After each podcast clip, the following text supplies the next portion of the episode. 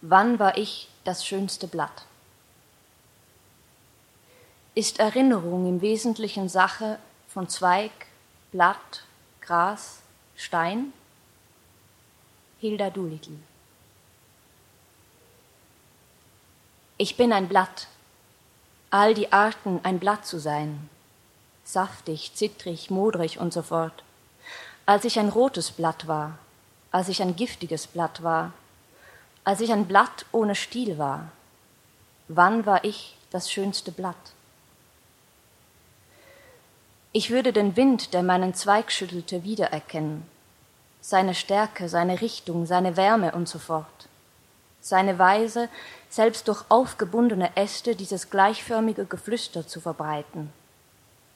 Wir Blätter, wie wir dem Sommer trauen, dieser Sonne, die sich selbst verbrennt ob Tag, ob Nacht, wie wir in dieser Landschaft schaukeln, als würde es immer weitergehen, greller und grüner, in dieser Geschwindigkeit, und die Tage immer länger, die Schatten immer kürzer, die Kanten ganz klar zwischen Blatt und Himmel oder Blatt und Land. Ich würde den Wind, der meinen Zweig schüttelte, wiedererkennen.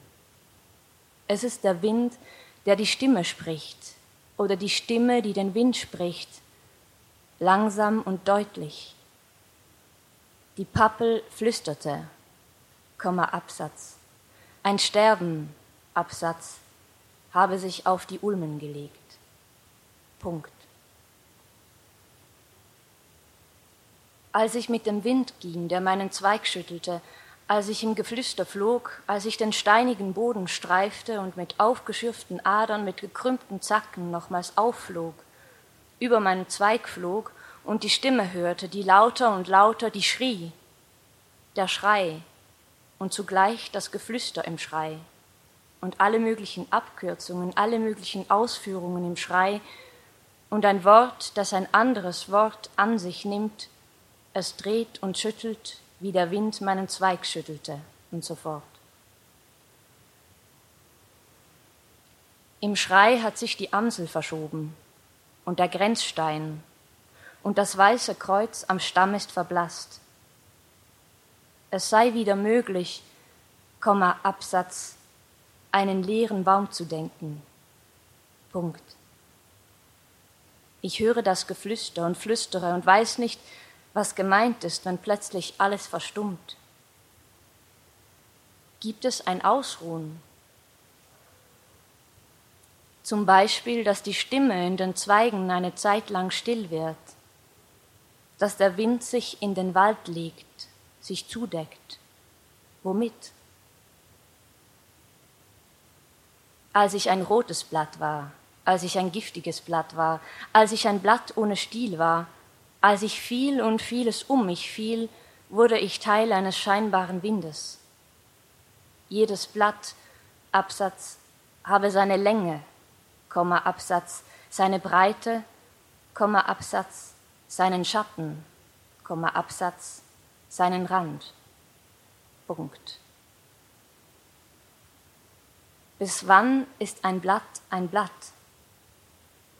Wenn ein Teil von mir im Dunkeln zerbröselt, ein Teil von mir dem Igel ein Dach ist im Warten auf Nacht, wenn ein Teil von mir in den Fluss taucht und langsam sinkt, dem dumpfen Klang, dem Grund entgegen, wo die Strömung einen Stein stößt, hin zu einem anderen Stein. Ist mein Baum noch mein Baum? Herzwurzelsysteme, Absatz, Klammer auf, Hunderte, Klammer zu, Absatz, aus dem Boden geschrien. Punkt. Vieles fiel und vieles schläft. Der Schrei und das Geflüster im Schrei und das Wort am Wort und da und dort liegen Bäume, bewusstlos, unregelmäßig verteilt auf dem Land. Aber zwischen Herzwurzeln, Absatz, Pappelzweige, Absatz. In die Erde gesteckt. Punkt Absatz. Neue Wurzeln, Komma Absatz. Neue Zweige, Komma Absatz. Neuer Wald.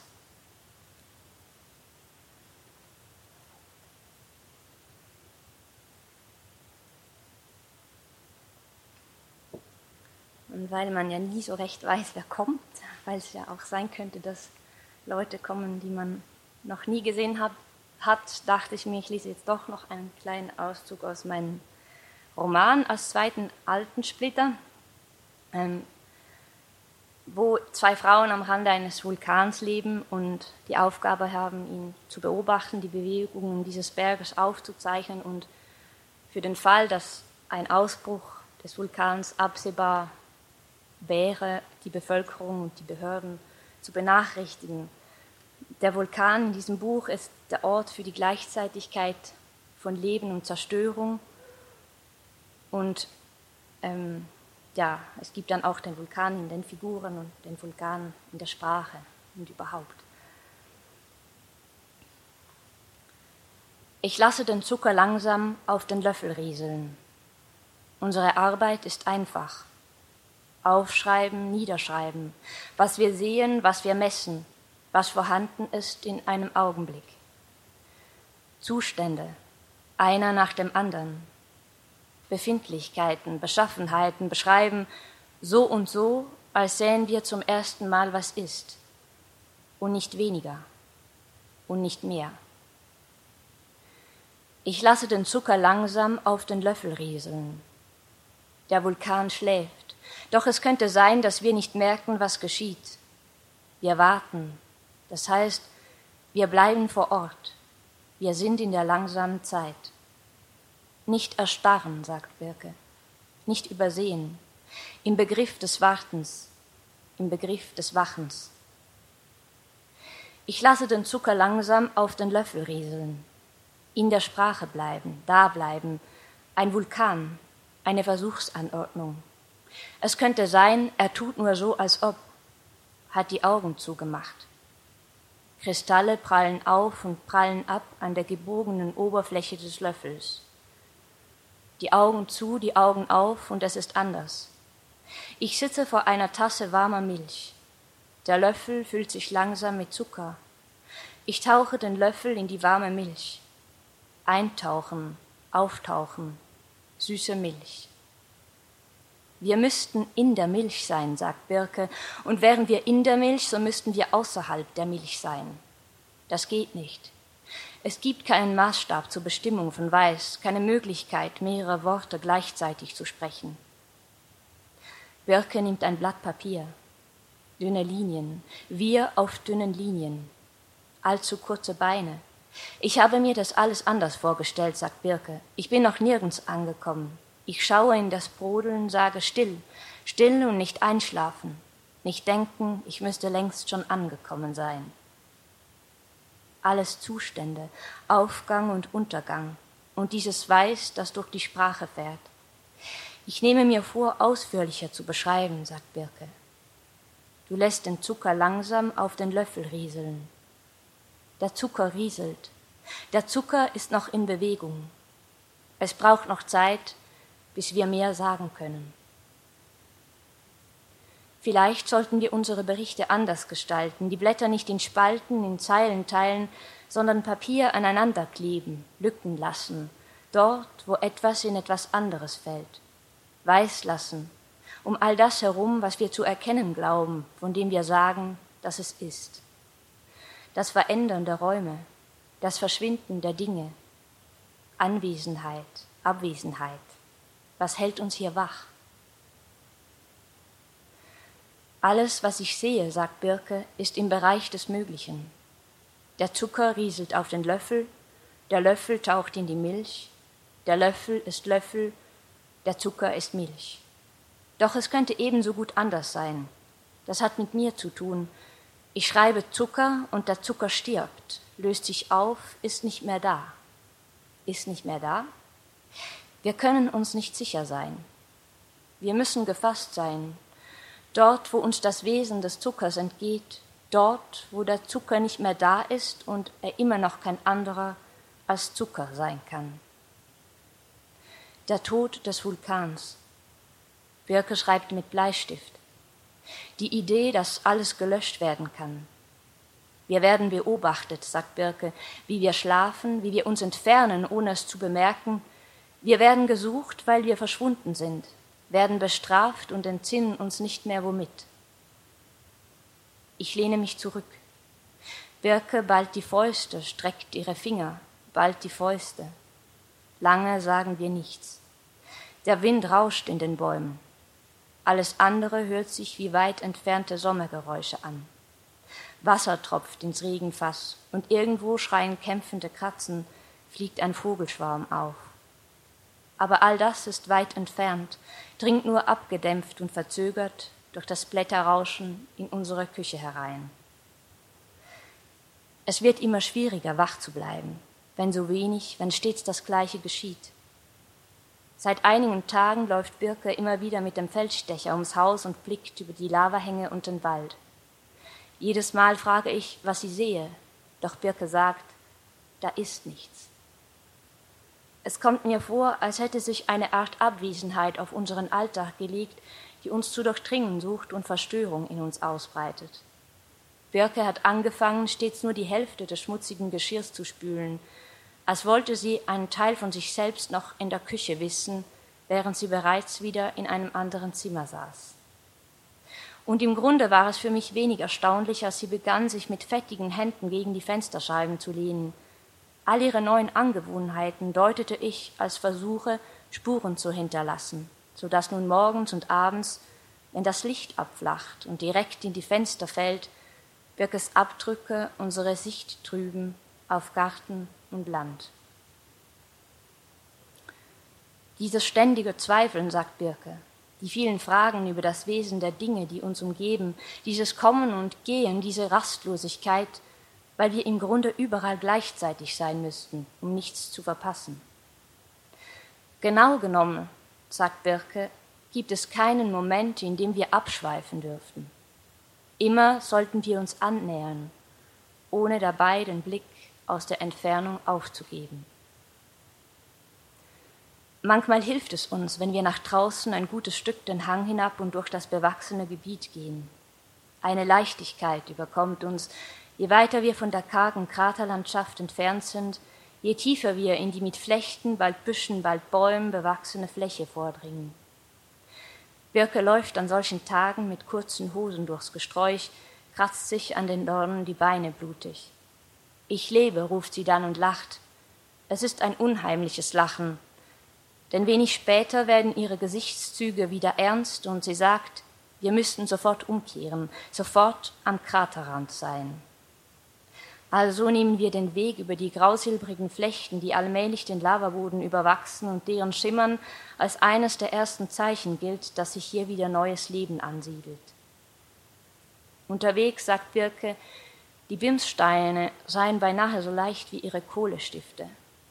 Mit dem Farbspachtel spaltet sie Käse, Tomaten, Brot und schiebt mir die groben Stücke zu. Sie muss mein Erstaunen bemerkt haben, denn während sie ihre Brotscheibe belegt, erklärt sie, dass sie wohl an den Spachtel gedacht haben muss, als sie das Messer einpacken wollte. Von weitem sehen wir die Fumarolen. Der Boden ist ausgetrocknet. Warmer, schwefelhaltiger Dampf steigt aus Rissen und Spalten. Mir ist schlecht, sagt Birke. Dieser Geruch nach faulen Eiern, obwohl hier nirgends faule Eier sind. Der Wind treibt den Dampf über den steinigen Boden. Birke geht voraus. Ihre roten Hosen werden immer matter und plötzlich überkommt mich die Vorstellung, sie würde ganz im Dampf verschwinden, so dass ich sie nicht mehr finden kann. Alles um uns ist weiß. Ich beschleunige meinen Schritt, um ihr so rasch wie möglich zu folgen, um zu verhindern, dass wir uns verlieren.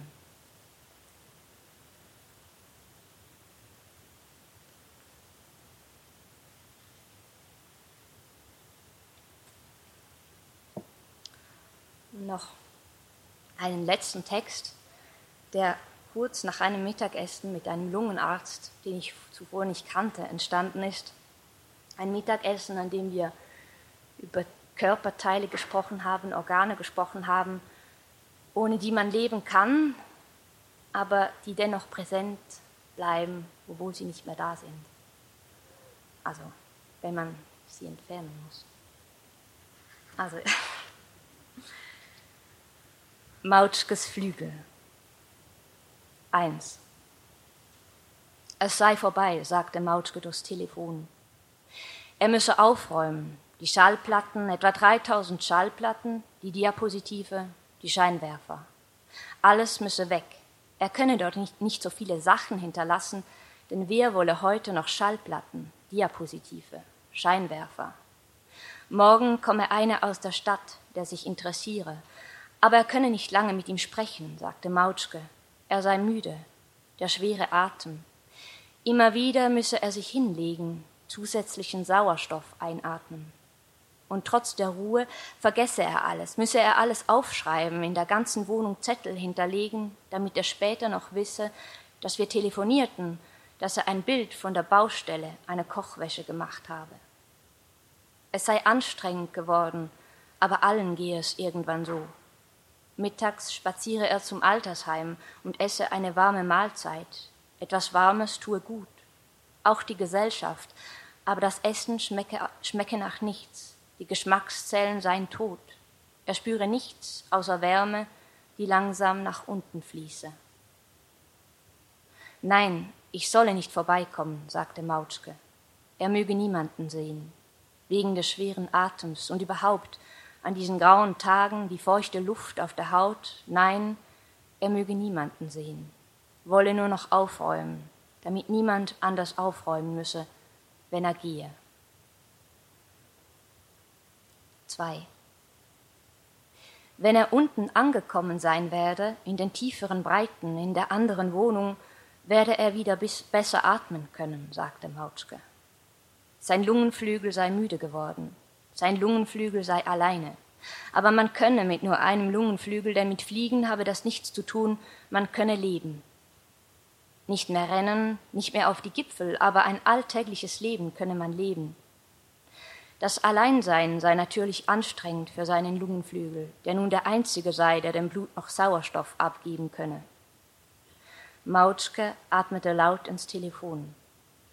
Das Schwierigste für ihn persönlich sei jedoch, nicht immerzu an den anderen Lungenflügel zu denken.